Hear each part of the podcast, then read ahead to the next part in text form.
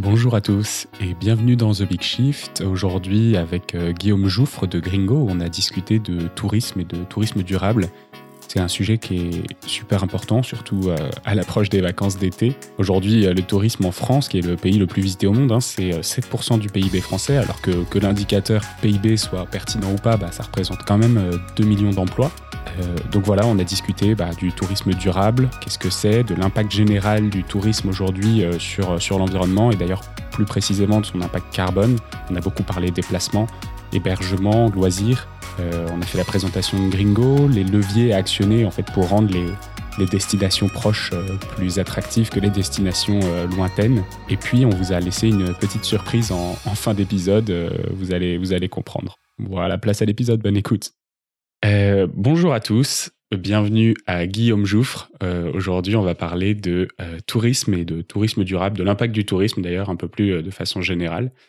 Avant de commencer cet épisode, il y a un petit code qui vous attend à la fin de l'épisode, donc restez jusqu'au bout. donc c'est un code pour vous aider sur votre première réservation chez Gringo. On va vous, on va vous expliquer un petit peu tout ce que, tout ce que ça implique après et d'ailleurs à la fin de l'épisode. Donc restez jusqu'au bout et puis pour les petits malins qui veulent aller euh, skip euh, jusqu'à la fin de l'épisode euh, dès maintenant, bah, je vous conseille de ne pas le faire parce qu'on va bien expliquer comment ça fonctionne, le tourisme, le tourisme durable et comment fonctionne Gringo. Donc restez, ça va être super intéressant. Salut Guillaume. Bonjour. Bon, on vous en voudra pas si vous skippez à la fin, hein, ne vous en faites pas. vous aurez le code quand même. avant de commencer cet épisode, je voudrais que tu me dises quel est ton, quel est ton sentiment, comment est-ce que tu te sens par rapport à, l'état climatique de notre planète en général? Quel est ton, quel est ton sentiment et ouais, comment tu te sens? Il faut se bouger le cul, clairement. voilà comment je me sens. J'ai eu différentes phases, moi personnellement. J'ai une phase très inquiète où, euh, quand, bah, en fait, quand tu comprends le problème, hein, l'ampleur des défis qui nous attendent, euh, tu te dis, bon, euh, ça va être compliqué. Après, quand tu comprends aussi que bah il peut y avoir des solutions, que ça va juste être un long paquebot à bouger le paquebot de la transition, hein. ça va être long, ça va être euh, va y avoir beaucoup d'interdépendance sur différentes dimensions, l'environnemental, le social, l'économique, ça va être vraiment euh, assez lourd. Mais euh, mais moi perso, j'y crois. Tu vois, je suis dans une phase là où j'y crois. Je me dis que je vois l'accélération quand même de la tendance citoyenne notamment.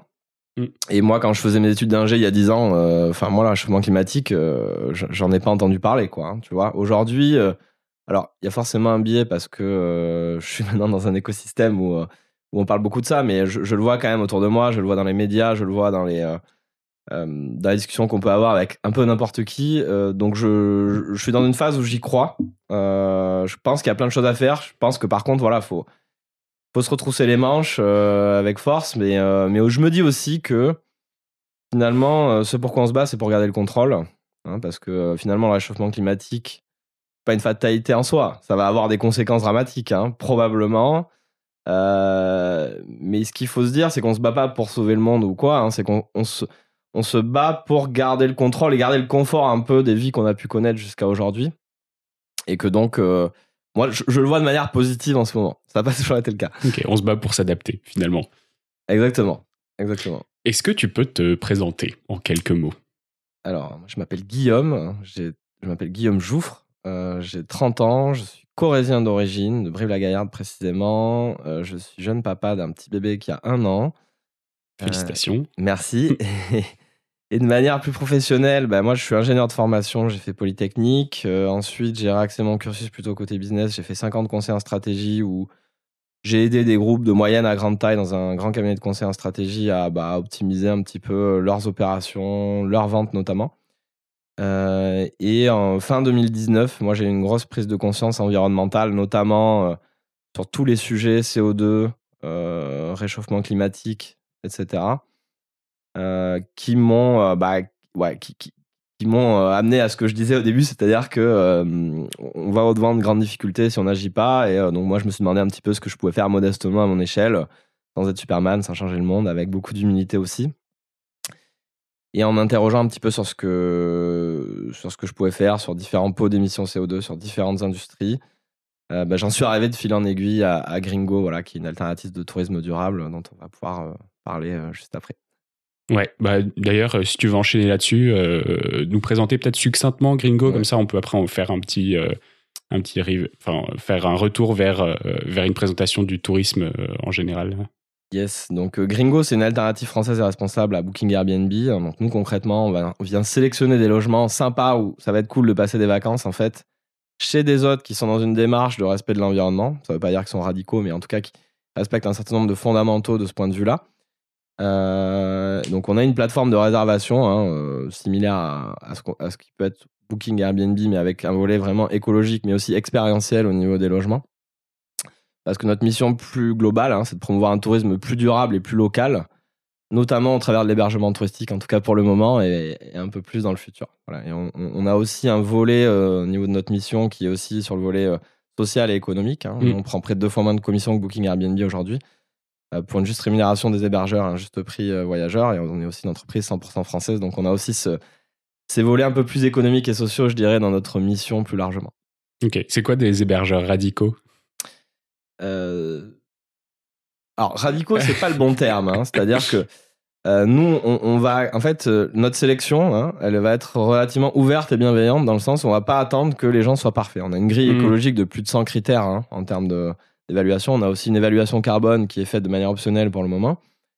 Euh, mais on va pas attendre que les hébergeurs qu'on recrute sur Gringo aient les 100 critères respectés. On, préfère des gens qui sont dans une volonté de s'engager, de s'investir, de, progresser, plutôt que de fermer la porte à, plein de monde. Voilà. Et, et la promesse de Gringo, c'est pas que quand vous irez sur place, tout sera parfait d'un point de vue écologique. Non, la promesse, c'est que vous rencontrerez des gens qui sont avec ces valeurs-là quand même en eux, des logements sympas. Ça sera pas parfait, euh, mais en tout cas, nous, notre, mission, c'est de faire justement tendre un petit peu euh, tout le monde bah, dans cette direction d'un tourisme plus durable, euh, plus largement. Ok, j'adore. Qu'est-ce que c'est Est-ce que tu peux me faire un, une sorte de, de, grand, de grand détail de, du tourisme à l'heure actuelle et pourquoi est-ce que c'est nécessaire d'entreprendre une démarche différente sur, sur le tourisme? Déjà, peut-être un, overview de, de, ce que c'est que le tourisme aujourd'hui en termes de bah, d'émissions, d'impact environnemental. Mmh, mmh. Alors c'est vraiment ça qui, c'est vraiment la, découverte de ces éléments-là qui nous ont amenés dans Gringo en fait. Hein. Donc euh, le tourisme aujourd'hui au global, hein, c'est 8% des émissions mondiales de gaz à effet de serre selon une étude de l'Organisation mondiale du tourisme. Si on zoome sur la France, hein, qui est le premier pays touristique au monde, c'est 11% des émissions. donc euh, de, des émissions territoriales. Euh, voilà, des émissions territoriales de CO2. Donc c'est c'est un secteur qui est très émetteur en fait. quand on regarde dans le détail à quoi sont liées ces émissions On a en fait les trois quarts qui sont liés au transport. Hein. Là, mm. je parle des chiffres globaux. Et on a environ 20% qui est lié à l'hébergement touristique en général. Voilà. Donc ça, c'est bon, c'est des chiffres selon comment on regarde, selon ce qu'on compte ou pas. Mais en tout cas, qu'il faut comprendre, c'est qu'on a, euh, on a une grosse partie de l'impact qui est dans le transport. Et en mm. fait, une partie euh, sur l'aviation, mais aussi une grosse partie sur la voiture. Hein. Euh, et, de manière assez marginale sur le train. Donc en fait, ce qu'on comprend assez rapidement, c'est qu'il y a un enjeu qui est de voyager plus local, surtout quand on va regarder des chiffres unitaires. Mm. Paris-New York aujourd'hui, c'est 2 tonnes de CO2. 2 tonnes de CO2, c'est un an de quota carbone si on veut limiter le réchauffement climatique à 2 degrés. Mm. Un Paris-Marseille. Je, reprends juste, mais du coup, effectivement, 2 tonnes, c'est euh, l'objectif qui est euh, donné par euh, les objectifs de développement durable. C'est le quota qu'on devrait, enfin, le, oui, c'est ça, le, quota, notre mm. objectif pour chacun. Et aujourd'hui, on est plutôt autour de 10 tonnes de CO2 pour un Français moyen. Et juste pour reprendre aussi, quand on dit émission territoriale tout à l'heure, euh, c'est parce que on ne compte pas les vols, des, par exemple, des loisirs des gens qui partent de France vers l'étranger. On compte uniquement euh, donc les étrangers qui viennent chez nous et nous quand on, reste chez nous. C'est ça. Exactement. Exactement. Et, euh, et voilà. Donc sur le quota, moi je raisonne beaucoup en quota sur le tourisme. Un Paris-New York, c'est un an de quota. Euh, un Paris-Marseille, c'est quelques kilos de CO2. Donc c'est 0,2-3% euh, du quota annuel. Voilà, en train. Donc ça, ça donne en fait une idée. C'est-à-dire que moi, j'ai eu ce, Moi, j'ai eu un peu cet électrochoc-là euh, aussi du fait que, ben, en fait, on a, un patrimoine touristique qui soit naturel, historique, culinaire, enfin tout ce qu'on veut, en France et en Europe plus généralement, qui est phénoménal, qui est aujourd'hui, grâce au réseau ferré notamment, qui est accessible à relative faible empreinte carbone. Et moi, en fait, quand j'ai commencé à constater les voyages que j'avais pu faire dans le passé avant d'avoir ces données-là, bah, euh, moi, je suis corésien, je le disais en introduction, bah, mm. j'étais jamais dans l'Aveyron à, à 28 ans. L'Aveyron, c'était 1 ou 2 kilos de CO2 depuis la Corrèze, hein, même en voiture. Hein. Et, et je connaissais le fin fond du Vietnam qui était plutôt à 4 tonnes, quoi. à deux ans de quota. Euh, aller-retour, aller-retour. Mais euh, donc du coup, mille fois moins, euh, plus de 1000, bah, 2000 fois moins. Et, donc, moi, c'est ça qui m'a interpellé, c'est de me dire, en fait, il y a, énormément de coins que je connais pas, qui sont incroyables. Là, là tu vois, j'ai honte de le dire, mais je suis jamais allé en Alsace ou dans ce genre de coin, par exemple. Et, ça fait partie de mes plans dans le futur. Mais le fait que ce soit si peu carboné, en fait, et qu'il y, ait énormément de choses à découvrir de cette manière-là, parce que je parle de la France, mais on peut aussi. Euh, j'étais dernièrement en Écosse, bas carbone en train, hein, euh, c'était c'était superbe. Mm. On peut aller en Italie, on peut aller en Espagne, on peut aller en Allemagne, on peut aller euh, dans, dans pas mal d'endroits en fait depuis la France. Hein. et le fait que ce soit aussi carboné d'aller loin, moi c'est ça qui m'a interpellé. Alors, je suis pas dans une ligne qui dit non, il faut plus prendre l'avion, etc. Ça a certaines vertus d'aller loin aussi parce qu'on se confronte à l'ailleurs, on a aussi des, voilà, des, choses assez profondes culturellement dans ce qu'on peut observer, dans la manière dont ça nous transforme, etc. Euh, mais en tout cas, moi, mon point, c'est de dire, bon, il faut être conscient de ce qu'on fait, euh, des impacts que ça peut avoir, euh, et voyager de manière consciencieuse. Ça veut pas dire on prend plus jamais l'avion. Moi, je suis pas dans cette ligne-là. Je suis dans la ligne de se dire, attention à ce qu'on fait, voyageons consciencieusement en ayant conscience de ce que ça peut impliquer sur l'impact, mais plus largement sur le sujet c'est intéressant. Moi, j'avais plutôt une ligne un peu plus radicale pour moi où je me disais, bah, euh, c'est mort, je veux, je veux plus prendre l'avion. Là, en fait, quand tu donnes ces chiffres-là, on dit euh, les transports, du coup, c'est 77% du total des émissions du tourisme et, c'est l'avion sur ces 100%, euh, hein, pas sur les 77, c'est 40% des émissions totales. Donc c'est monumental. Donc je me disais en fait, je veux plus. Et puis j'ai lu bon des rapports de l'ADEME qui disent que un, euh, un, rythme plus soutenable. Alors c'est pas le mieux, c'est pas ce qu'on devrait faire, mais ce serait un long courrier tous les 8 ans ou tous les 10 ans, je sais plus, et, euh, et un vol euh, court courrier. Alors évidemment quand c'est remplaçable par un train, non. mais quand ça l'est pas ou quand c'est vraiment trop compliqué, un court courrier tous les tous les deux ou trois ans, je crois. J'ai trouvé que bah, pour nous qui avons qui avons des vies où bah, on n'est pas forcément toujours dans la situation où c'est faisable euh, par exemple de faire un aller-retour pour aller rejoindre sa famille au Maroc, pour aller rejoindre sa famille euh, dans un pays de l'Est qui est difficilement accessible euh, en train, bah, ça, a un vrai sens de pouvoir faire ces, ces voyages-là.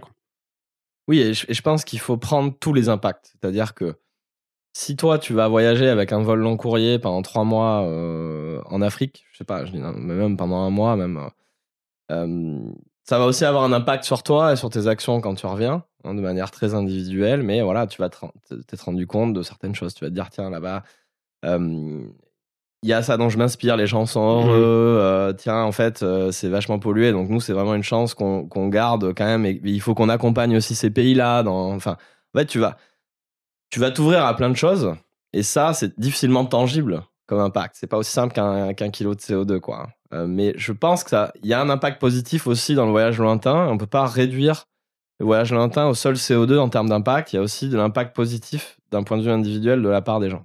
Après, qui à mon avis à réduire, c'est voilà, c'est les week-ends un peu, euh, un peu à tout bout de champ, euh, à droite à gauche, en avion, 50% de quota pour aller passer deux jours, je ne sais où. Bon, à mon avis, c'est là, c'est par là qu'il faut commencer. Euh, en tout cas pour les gens qui prennent fréquemment l'avion, je pense. Après, c'est vrai que le sujet de plus jamais prendre l'avion, ma femme, par exemple, me dit Ah ouais, mais là-bas, j'aimerais trop y aller. Je sais pas, le Japon, par exemple. Ouais, on n'ira jamais. Elle dit ça de manière fataliste. Parce que moi, du coup, je suis dans, je suis dans un certain engagement aujourd'hui. Et je lui dis Mais non, je sais pas, en fait. Euh, je sais pas si on ira. On va pas y aller tout de suite parce que là, pour l'instant, j'ai plutôt envie de découvrir les...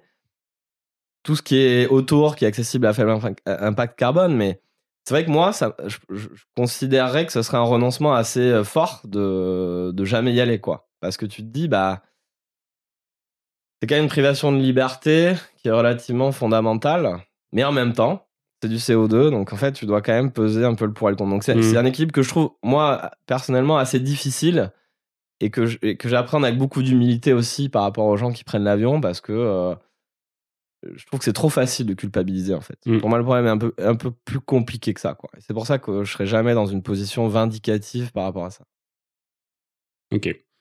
Revenons peut-être un peu plus à, à, nos, à nos moutons du, du tourisme et de l'hébergement surtout. Qu'est-ce que c'est que le tourisme durable? On a un peu parlé, hein, donc c'est moins loin, des activités peut-être moins, moins polluantes. Peut-être que tu peux me dire plus sur bah, des sites touristiques qui sont moins visités ou des trucs comme ça? Alors, ça couvre beaucoup de choses. Hein. je veux dire, l'aspect durabilité, si tu prends tous les volets environnementaux, il n'y a pas seulement le volet climatique, CO2, hein, il y a aussi tous les volets biodiversité et autres, notamment tout ce qui est gestion de l'eau. Bah, le tourisme durable, il y a le point de vue voyageur, hein, on va dire. Le, bah, le, point de vue voyageur, c'est forcément, c'est comme dans la vie en général, en fait. Hein, faire attention aux impacts de tout ce qu'on peut faire. Euh, c'est-à-dire, bah, il y a le voyage, pas partir trop loin avec des modes de transport moins carbonés, mais il y a aussi sur place bah, euh, faire des activités euh, moins carbonées, mais aussi bah, faire attention aux déchets, faire attention, voilà, quand tu marches dans la nature, à pas pas laisser de traces sur, euh, sur tout ce qui t'entoure en termes de nature, etc. Enfin, ça va être des choses assez basiques finalement de la vie en général, d'un point de vue voyageur. Ensuite, d'un point de vue exploitant touristique, euh, bah, il y, a, y, a, les gens qui gèrent des destinations. Hein. donc là, il y a vraiment des enjeux de régulation des flux. On voit beaucoup de, de destinations qui commencent à faire du démarketing, hein. notamment, euh, il y en a un certain nombre, notamment dans les calanques de Marseille, parce qu'ils se sont rendus compte que voilà, il y avait trop de flux par rapport à ce que pouvait encaisser la biodiversité sur place. C'est quoi du démarketing du coup? C'est bah, à dire qu'avant, euh, avant en fait, ouais, bah, c'est ça en fait. Je pense qu'il euh, alors il faudrait regarder les détails. Hein, J'ai pas tout en tête, mais je crois que sur certains spots touristiques, faut s'inscrire en, amont pour euh, sur certaines dates pour aller les visiter. Hmm. et il y a surtout un arrêt de, de, trop promouvoir la destination, par exemple, hmm. parce que en fait, ils se sont rendus compte que bah, ils investissent du budget marketing pour attirer toujours toujours plus de monde et qu'en fait, à la fin, c'était destructeur et que la vraie valeur, c'est le patrimoine naturel, notamment dans certaines destinations, et qu'en fait, tu abîmes, tu érodes petit à petit ce patrimoine. Mmh. Donc ça, c'est d'un point de vue vraiment euh, euh, promoteur de destinations touristiques, notamment au, niveau de tout ce qui va être office de tourisme, comités départementaux, etc. Et après, d'un point de vue euh, hébergeur touristique, restaurateur, etc., donc tout l'écosystème exploitant de flux, on va dire, hein, aussi hospitalier notamment, hospitalité, pardon. Euh, tu as bah, un certain nombre d'aspects. Donc, par exemple, sur les hébergements, dans notre grille, il y a 10 euh, dimensions. Hein, donc, je ne vais pas toutes les citer, je vais pas citer tous Et il y a 100 critères, donc je ne vais pas tout citer, mais euh, ça commence vraiment avec le volet cadre. Mm. C'est-à-dire, est-ce que voilà, tu as des mesures de biodiversité dans ton jardin? C'est un jardin. est-ce que est-ce qu'il y a des initiatives par rapport à ça? La gestion de l'eau. Comment est-ce que est-ce que tu as une politique de gestion de l'eau sur l'arrosage et sur tout ce qui va être aussi au sein de l'hébergement? Mm-hmm pour économiser un maximum. C'est critique dans certaines destinations. Hein. J'étais dans le Vaucluse là il y a, il y a quelques temps. Euh, ils n'avaient pas vu de pluie depuis euh, le mois de décembre, euh, décembre de l'année dernière. Hein. Là, on est là, alors je vous parle, on est en mai, donc c'est une vraie problématique hein, aussi dans, dans ces destinations-là. Après, il y a tout ce qui va être d'un point de vue carbone autour de, de, la gestion de l'énergie, quel mode d'approvisionnement énergétique, le chauffage, tout ce qui va être l'isolation du bâtiment, notamment. Ça, c'est des choses qui vont peser beaucoup. Et d'un point de vue ensuite, tout ce qui va être euh, achat, achat alimentaire, c'est-à-dire privilégier des produits en circuit court, locaux, bio, de saison. Euh, tout ce qui va être achat non alimentaire, privilégier des choses euh, voilà, avec peu d'emballage, avec des démarches de fabrication plus responsables. Il va y avoir aussi tout le volet sensibilisation des clients sur place. C'est-à-dire, tiens, bah, peut-être à côté des robinets ou des douches, ou voilà, mettre des petites affichettes. Il va y avoir ce genre d'aspect aussi. et après, nous, dans notre grille, on a quelque chose de plus large hein, qui est bah, promouvoir un petit peu des activités euh, durables aussi à proximité en lien mmh. avec, euh, avec le territoire notamment. Ça, c'est plus large encore que le volet environnemental. Ok, bah c'est trop bien. On est passé un peu sur la présentation de Gringo. Donc ça, c'est ce que vous recommandez pour, euh, pour les, les hébergeurs. Qu'est-ce que vous faites du côté de la, de la demande Du coup, en fait, il y a, je pense qu'il y a un vrai, il y a une vraie nécessité de rendre les destinations proches et à, les, les plus proches, plus, plus, plus attractives. Mm. Aujourd'hui, bah, euh, c'est vrai que si on se dit, viens, on va passer une semaine dans la Creuse, euh, ça envoie vraiment moins du lourd que dire, euh, viens, on va passer quatre jours au Maroc, à Essaouira. comment est-ce qu'on fait pour rendre cette, cette attractivité pour la, pour la demande? Alors ça, c'est un vaste sujet. Hein, et nous, c'est un sujet qu'on travaille évidemment, mais sur lequel on a encore beaucoup, beaucoup de choses à faire. C'est vraiment sur essayer de marketer des destinations moins, moins promues traditionnellement. Hein. Donc il y a, y, a, y a, des petites tactiques marketing qui existent, hein. c'est-à-dire prendre, prendre des super spots que personne ne connaît, qui mm. ressemblent à un endroit du bout du monde et dire ah non en fait tiens c'est dans la Creuse ou, euh, ou tiens, c'est dans la Haute-Vienne, là-bas, vous connaissiez pas. Euh, donc ça, c'est, on va dire, c'est des petits éléments tactiques.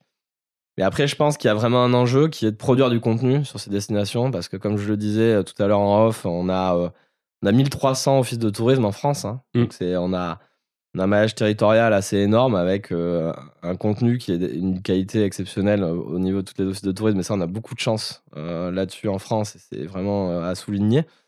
Mais je pense qu'il y a un enjeu, c'est de relayer justement ces contenus et c'est d'orienter les efforts marketing bah, sur des choses qui sortent un peu du tourisme de masse. quoi. C'est-à-dire que pour juillet, je vais pas aller te vendre Palavas les flots. Je vais essayer d'aller plutôt te vendre. Euh, je sais pas, je dis n'importe quoi. J'allais dire le perche, mais le perche, ça commence à être un peu plus vendu qu'il y a quelques temps. Le Loir est cher. Mais voilà, le Loir est cher, voilà, c'est génial le Loir est cher. Et en tout cas, dans chaque destination, moi, de mon expérience, que je trouve assez fabuleux, c'est il y a quelque chose à tirer dans chaque destination, quoi. C'est-à-dire que à chaque fois que je vais dans un office de tourisme, et j'y vais maintenant beaucoup plus qu'avant, Mm. euh, je trouve quelque chose. Je me dis, tiens, ça c'est génial, mais ça on connaît pas, et ça on l'a jamais fait, et ça, ah oui, mais ça, regarde là-bas, c'est super sympa. Et j'étais euh, il y, a, il y a quelques temps à une heure de Paris, euh, dans l'Aisne. Tu vois, euh, tu te dis, bon, franchement, l'Aisne, ça fait pas rêver comme ça. Mm. Mais en fait, t'as des super spots de, de forêt, euh, des super spots de, des petits canaux, des petites rivières, euh, avec des. Nous, on a quelques logements là-bas. Enfin, des, des trucs assez méconnus où finalement, en fait, t'as pas besoin d'aller, t'as pas besoin d'aller euh, à Palavas-les-Flots, quoi, en fait. Bon, c'est sûr que c'est pas le même type de destination que que qu'une destination mer, etc. Mais Mm. Mais je pense qu'il y a des petits trésors un peu partout et euh, nous, notre, notre, dans notre roadmap hein, chez Gringo, ça va être de les mettre en valeur petit à petit et de manière un peu plus euh, prégnante dans notre produit euh, qu'au- qu'aujourd'hui. Mais ça, c'est un vaste chantier aussi Mm. qu'on peut avoir en interne. Donc pour rendre plus attractif, il faut réussir à mutualiser les, les efforts de communication des offices de tourisme. En tout cas, il faut relayer la richesse qu'on a déjà. C'est-à-dire qu'il ne s'agit pas de réinventer la roue. hein. Les offices de tourisme font déjà un super travail. C'est juste collectivement à nous, euh, acteurs de l'industrie touristique notamment, de, de, de le relayer et de le mettre dans nos efforts marketing aussi. Et, euh, et je pense qu'il faut rendre sexy, en fait, le local. Parce que, euh, et, et c'est comme ça que tu vas avoir de l'impact environnemental. Parce qu'en fait, si tu commences à le prendre en disant euh, Ah, aller là-bas, ça c'est- c'est- ça a pas beaucoup d'impact. Oui, non, mais je, je m'en fous, en fait. Moi, je veux Mhm. partir en vacances. euh, je, je veux kiffer, euh, je veux passer de bons moments avec mes amis, avec ma famille, avec, avec qui j'y vais, quoi. Et, euh, et c'est pour ça que nous, on prend toujours par l'angle euh, plaisir, euh, kiff, sexy, etc., que par l'angle Ah, regardez, c'est super écologique. Si je dois te vendre un logement, je vais pas dire Ah, il remplit 90% de nos, critères écologiques. Non, je vais d'abord te dire Regarde comme c'est regarde comme c'est sympa le salon, le cadre, regarde ce qu'il y a à faire à côté, etc. Et en plus, là, tu es chez quelqu'un de vraiment sympa qui remplit en plus toute une grille de critères écologiques. Et je vais plutôt le prendre en réassurance que en, Mm. Pour te tirer dans l'endroit. Tu vois et, et ça, en fait, c'est quelque chose qu'on a compris assez rapidement. Et c'est pour ça que je te disais en introduction que on, on va pas chercher des hébergeurs qui sont forcément dans une radicalité parce que nous, l'impact, en fait, il va être déjà d'attirer des gens en local. Mm. Et ça, en fait, c'est au travers d'un hébergement sympa, d'une expérience, d'un d'une personne, d'un type de logement un peu euh, qui sort du commun, euh, d'un- d'une destination un peu sympa. Et ensuite, il y a le volet vraiment hébergement durable. Voilà, donc nous, c'est un petit peu comme ça qu'on sélectionne aussi nos. Ok. Donc ça, c'est du côté euh, client, demande. Mm. Du côté offre, vous avez aujourd'hui un peu plus de 800, euh, de 800 personnes, c'est ça qui, enfin 800 hébergeurs euh, qui sont sur la plateforme. Est-ce que c'est le, est-ce que c'est un goulet d'étranglement? Est-ce que c'est difficile de convaincre des gens? Ou est-ce que c'est des gens qui ont déjà cette expérience, qui l'ont déjà fait ou qui se lancent avec Gringo? C'est c'est pas si difficile de convaincre des gens. Après, c'est tout un volet opérationnel, hein, donc je vais pas rentrer dans le détail, mais c'est voilà, inscrire de l'offre sur une plateforme d'hébergement, ça a certaines complexités techniques et opérationnelles, mais au téléphone, c'est pas compliqué de convaincre un hébergeur parce que déjà, nous, on est dans cette approche un petit peu aussi humilité. Si tu arrives en disant ah euh, ok, combien vous remplissez de critères? Ah non, euh, enfin déjà ça, ça va mal se passer. mais nous, on- notre approche écologique est avec beaucoup d'humilité, on va dire. Euh, nous, c'est de dire si ça vous parle en termes de valeur, venez. Parce que nous, ce qu'on veut faire, c'est on n'est pas un label hein, pour l'instant. On va en monter un bientôt peut-être, mais euh, l'idée, c'est de réunir des voyageurs et des hébergeurs qui se réunissent autour des mêmes valeurs, qui sont de faire attention, qui sont aussi conscients de leurs limites, que ça ne sera pas parfait, pas tout de suite, qu'il y a un petit chemin à, à faire aussi.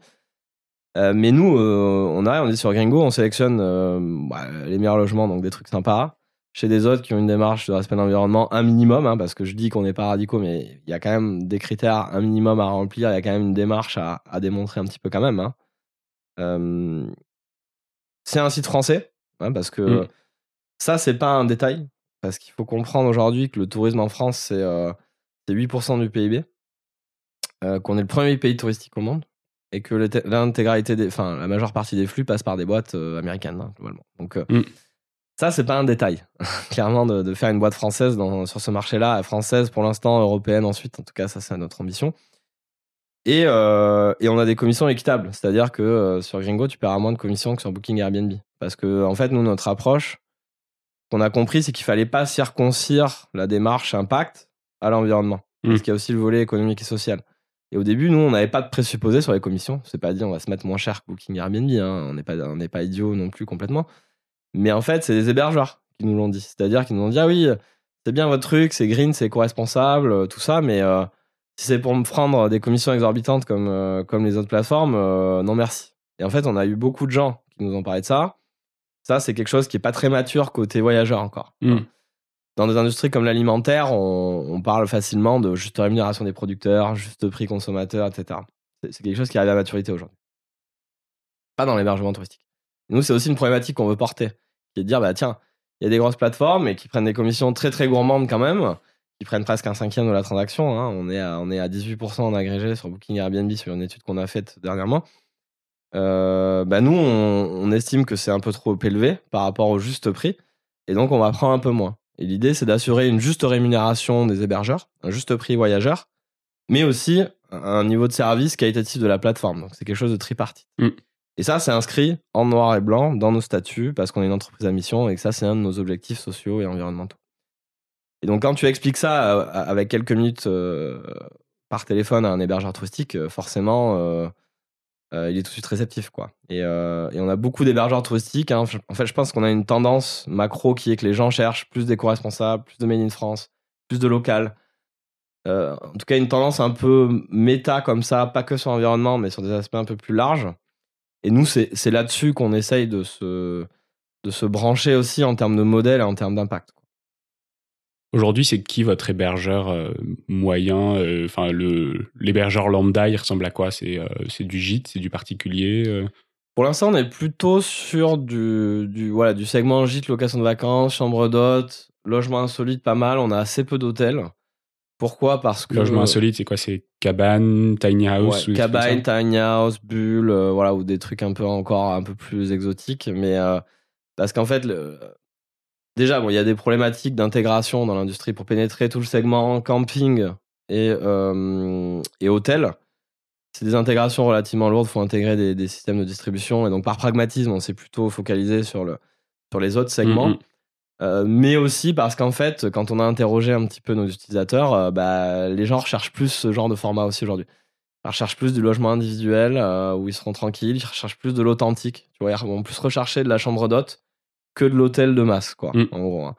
Et ça, ça collait plus un petit peu aussi à, à une tendance qui est que les gens, bah, déjà perçoivent des logements un peu éco-responsables comme étant plutôt ce type de logement. Ouais, retour à la nature. Des, gros hôtels de masse.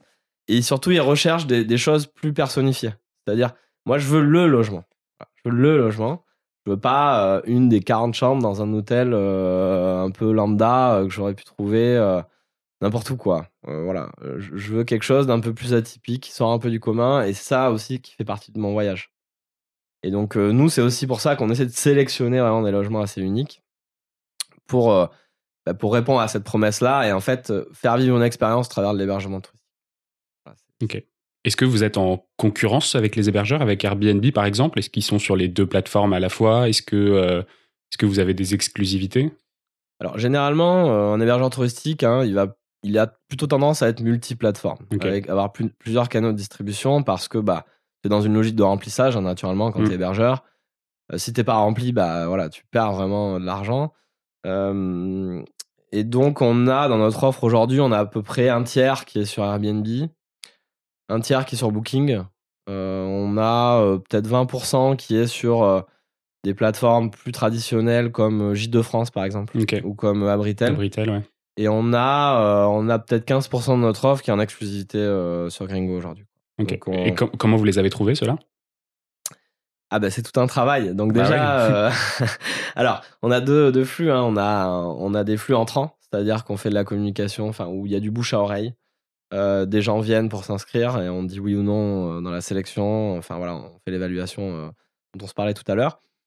Euh, donc donc il y en a qui viennent, hein, qui sont euh, bah, qui, voilà, ça leur parle en termes de valeur. Ils n'avaient pas voulu s'inscrire sur d'autres plateformes pour des histoires aussi à ce niveau-là. Et, et Gringo, c'est une des seules plateformes, enfin c'est la seule plateforme sur laquelle ils veulent s'inscrire. Ouais.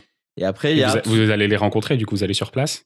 Alors pour l'instant, pas, pas systématiquement, et euh, je dirais que c'est plutôt de manière opportuniste qu'on y va. hein. Mm. Euh, Vu qu'on prend moins de commissions hein, euh, que Booking et Airbnb, on doit aussi avoir un modèle opérationnel qui, qui suit. hein. Nous, l'idée, ça va pas être de faire de l'audit sur place, enfin systématisé en tout cas, parce que c'est trop coûteux comme modèle, on serait jamais rentable et voilà, c'est pas notre vision de la durabilité de faire quelque chose qui, qui juste brûle de l'argent et qui a un modèle déficitaire structurellement. Euh, par contre, ce qu'on va mettre en place dans les prochains mois, c'est notre label Gringo, où là, ça sera plutôt quelque chose d'autofinancé, hein, Mm. c'est-à-dire que les hébergeurs qui vont être labellisés, euh, audités, avoir aussi euh, bah, les éléments qui vont avec pour le certifier, c'est quelque chose qu'on va faire de manière plus volontaire. Et on a déjà voilà, une bonne partie de nos hébergeurs qui sont intéressés par cette idée-là, mais bon, c'est un petit peu de travail de le développer, ça, c'est notre, Mm, c'est à notre agenda dans les prochains mois. Mais en tout cas, dès qu'on va quelque part, de toute façon, on a un peu un biais professionnel maintenant qui est. pas regarder qui est autour. laisse la va carte. on va essayer d'aller voir, euh, de téléphoner pour, euh, pour aller faire un tour. Quoi. Et, euh, puis on va tester aussi euh, sur le terrain fréquemment. Quoi. Dès qu'on part en week-end quelque part, euh, on part que sur Gringo. ouais. Alors, qu'est-ce que c'est les objectifs du coup de Gringo? Tu m'as dit un petit peu peut-être aller à l'international, peut-être avoir une offre euh, qui référence, enfin une offre ou un, produit qui référence euh, ce que, ce que proposent les offices de tourisme. C'est quoi l'idéal de la plateforme pour toi dans les, dans les prochaines années? Si on va à l'international, comment est-ce que tu fais pour que ça reste quand même une plateforme euh, un peu locale? Parce que si en fait euh, vous avez des, des logements en, Pologne, bah forcément les, les, voyageurs, les, voya- les voyageurs français, ils auront quand même envie d'aller essayer ces trucs-là on, sort un peu du modèle de on est à côté de chez soi. Comment est-ce que, enfin, comment est-ce que tu vois l'avenir? Alors, à court terme, déjà, c'est d'être leader de l'hébergement durable en France. hein. Bon, c'est déjà le cas. Euh, mais de consolider vraiment cette position-là et, et de vraiment passer à l'échelle en termes d'offres, en termes de volume côté voyageur et aussi avec un produit, euh, voilà, avoir une app, etc. Enfin, ce genre de, de choses relativement naturelles, je dirais.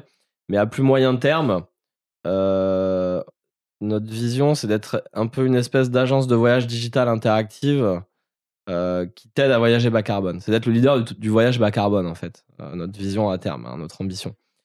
En fait, on s'est aperçu que nos, nos utilisateurs avaient un certain nombre de, de points de friction euh, quand ils veulent voyager bas carbone. No- no- notre cible du utilisateur, c'est des gens qui veulent voyager en faisant attention à leur impact sur l'environnement. Mais en fait, tu as plein de problèmes dans ce processus-là. C'est où est-ce que je pars? Mm. Moi, je le vois, hein, pour cet été, je commence à regarder sur Google Maps visuellement où est-ce que je peux aller. Euh, ensuite, euh, bah ok, quand je sais à peu près où je pars, bon, le logement, bon, ça on, on le résout aujourd'hui, mais comment j'y vais? Mm. Euh, Comment j'y vais bas carbone en plus? Parce que voilà, si j'ai un logement à 10 km de. Est-ce qu'il y a une gare à côté? Pas de gare? Combien de kilomètres? Combien ça coûterait si je dois y aller comme ci, comme ça? Et puis surtout, si je choisis une destination, qu'est-ce qu'il y a à faire sur place? Que j'ai besoin de m'inspirer. Bon, moi, je vais, je vais sur Google chercher des articles de blog. C'est un processus hyper fastidieux. Il faut savoir qu'avant de réserver un logement, un, un utilisateur moyen, il voit 200 écrans hein, quand même. Euh, donc c'est quelque chose euh, voilà, d'assez lourd en termes de procédure Ouais. d'achat, euh, le voyage. Et en fait, nous, ce que, ce que l'on constate par ailleurs, c'est que bon, déjà, nous, on a de l'expertise sur tout ce qui est impact transport. Et ce qu'on constate aussi, c'est qu'au niveau des offices de tourisme, notamment, et voilà, de, tout- de tous les organismes institutionnels, il y a un contenu fabuleux pour promouvoir la destination. Donc, nous, on se dit qu'on qu'on aimerait intégrer des briques qui sont inspirées au début de ton parcours sur tiens, voilà, quelle destination euh, tu peux aller faire. Et informer après sur le volet transport, tiens, tu veux aller à tel endroit, voilà comment y aller, voilà comment y aller bas carbone, combien de temps, combien d'argent et combien de CO2. Et développer des circuits d'achat du type tiens, tu pars de Paris, euh, tu, veux, un truc à moins de 4 heures, tu veux un truc un peu nature, euh, un peu farniente, enfin comme tu veux. Tu veux faire attention à ton impact carbone comme ci, comme ça, tu as tel budget. Bah tiens, voilà les destinations Mm. euh, possibles, voilà euh, les hébergements les meilleurs en plus qu'on a sélectionnés chez des hôtes éco-responsables sur Gringo. Et voilà comment y aller en termes de transport, d'impact, de temps, d'argent. Et donc, euh, c'est un petit peu comme ça qu'on voit notre produit à terme. Alors, ça va pas se faire du jour au lendemain, mais en tout cas, c'est c'est comme ça qu'on l'imagine et qu'on conceptualise aujourd'hui. Ok. On va diffuser cet épisode euh, peu avant le départ des, gens en vacances euh, fin juin, euh, début juillet, août. C'est quoi ton conseil du coup pour les vacanciers bah, qui restent en France ou qui restent pas en France? Bah, Mon conseil, c'est prenez du plaisir. Hein, le plaisir est souvent simple. ça n'a pas forcément besoin d'être compliqué. je pense que si vous avez une conscience environnementale, bah, ne changez rien, soyez juste comme dans la vie normale. C'est pas une fin en soi, le volet environnemental. Je pense que je pense qu'on on est tous quand même le voyage. On a besoin de, de liberté, de, on a besoin de, de prendre du plaisir. Mais euh, quand on est dans une démarche un petit peu de respect de l'environnement, bah finalement, on, on s'aperçoit qu'en fait, ça, on a même plus de plaisir euh, mm. en ayant des plaisirs simples avec faible impact en fait finalement. Et donc euh, voilà, moi, c'est juste soyez vous-même, hein, c'est les vacances. Allez faire du snorkeling plutôt que du jet ski, ce sera très bien. c'est tout aussi super, voilà. C'est une petite rando plutôt que. Euh, plutôt qu'un séjour en motocross, voilà, ça sera aussi bien aussi, je pense. Quoi. ok. Euh, bah écoute, merci beaucoup. Juste avant de se quitter, on revient sur ce, sur ce petit code euh, pour, pour votre première réservation sur Gringo avec le code TBS22. Je sais même plus ce que vous donnez. Qu'est-ce qu'ils obtiennent déjà, Guillaume? TBS22, c'est un code de réduction. Alors, je sais plus quel montant on a paramétré. bah, ce sera la surprise. Ce sera la surprise, voilà. Vous, avez vous aurez un montant. Il suffit de le renseigner soit au moment de votre, euh, euh, ouais, au moment de votre réservation, en fait. Vous aurez un petit bouton utiliser un, utiliser un bon cadeau et il suffit de le renseigner c'est valable pour votre première réservation. Voilà, c'est cadeau. TBS 22. TBS 22. Bah écoute, merci Guillaume, c'était super, euh, super sympa comme échange. Bah merci à toi et puis bon, bah à très vite. Ouais, ciao.